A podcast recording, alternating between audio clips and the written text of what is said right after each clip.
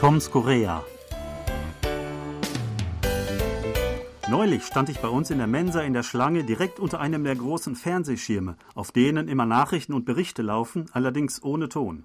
Gerade wurden die neuesten Bilder aus einem Kriegsgebiet gezeigt, doch ich wusste nicht genau, wo das war, denn im Text dazu stand kein Ortsname. Nach einiger Zeit wurde mir klar, der Ausdruck Ukra musste eine Abkürzung für die Ukraine sein.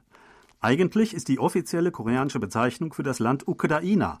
Doch diese fünf Silben sind für die kurzen, oft einzeiligen Infotexte in den Nachrichten offenbar zu lang und werden dann rein pragmatisch auf die hauptsächlich bedeutungstragenden Teile reduziert, auf die ersten zwei oder drei Silben.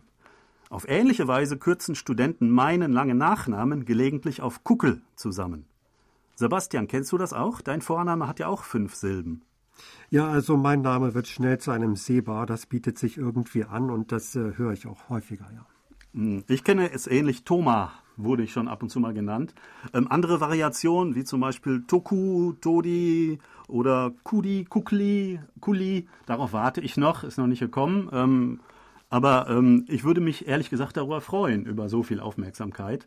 Ähm, ich finde das aus ähm, Sicht eines Sprachlehrers sehr interessant, wie hier mit der Sprache gespielt wird. Denn es ist ja eine Art Spiel mit den ähm, verschiedenen Silben oder Silbenteilen.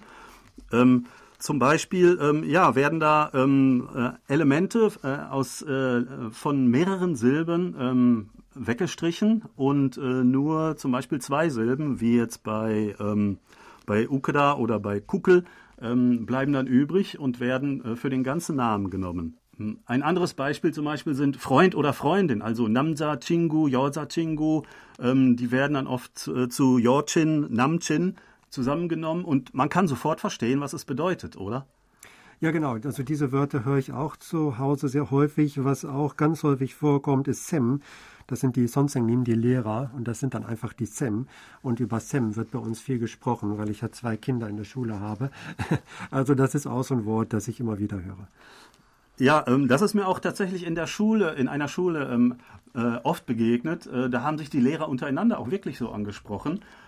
Ähm, erstmals habe ich das gar nicht verstanden. Ich dachte, was ist denn das für ein Name? Wie heißt, wer heißt so? Ähm, aber dann, nach einiger Zeit, habe ich automatisch ähm, gemerkt, was es bedeutet. Also Sonseng Nim, also eine Zusammenschließung dieser ähm, drei Buchstaben quasi ähm, zu Sem. Ein anderes Beispiel ist, wenn zum Beispiel zweisilbige Wörter zusammengezogen werden äh, zu einer einzigen Silbe, zum Beispiel jetzt Zigem zu Zim ähm, oder ähm, nächstes Mal Daim zu Dam äh, oder ähm, zum Beispiel Mail, E-Mail, Mail wird zu Mel äh, oder Geim wird zu Gem äh, oder Udi wird zu Ul äh, oder was noch? Neil, morgen wird zu Nell. Ähm, das äh, sind äh, ja Reduzierungen, die aber tatsächlich in der Kommunikation funktionieren. Die funktionieren, aber es handelt sich ja schon wirklich hier um eine kleine Revolution und das schmeckt nicht allen.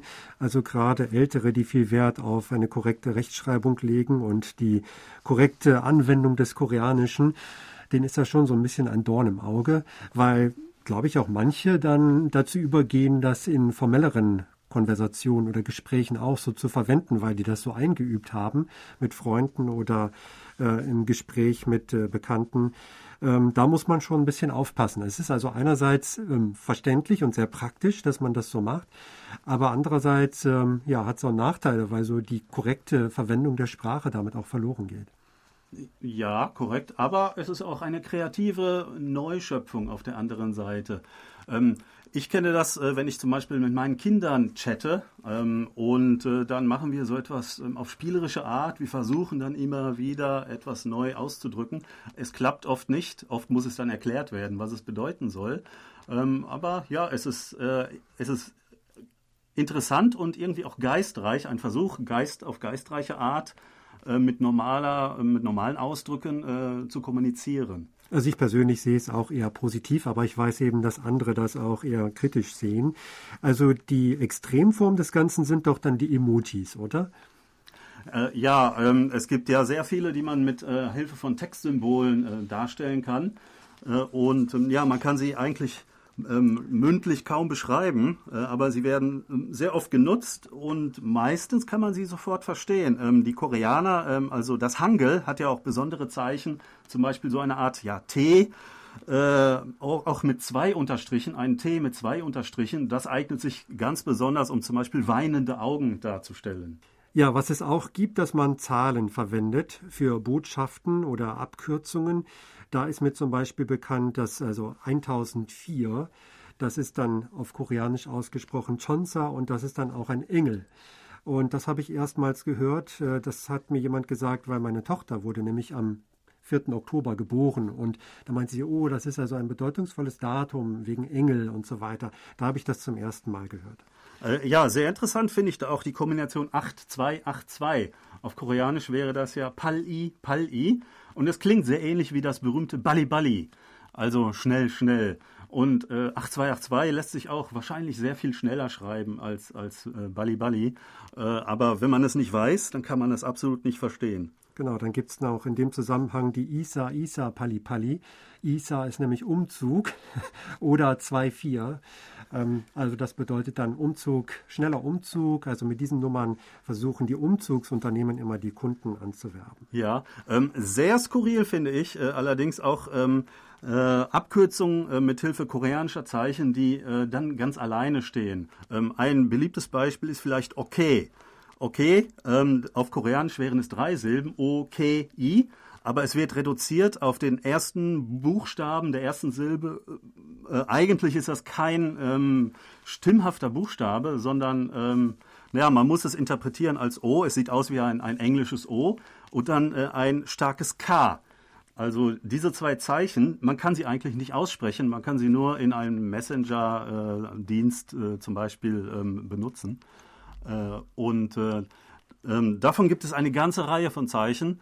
Ähm, oder auch das Lachen, zum Beispiel k, k, k, k. Ähm, es ist nicht zum Aussprechen, sondern nur zum Hinschreiben und zum Lesen.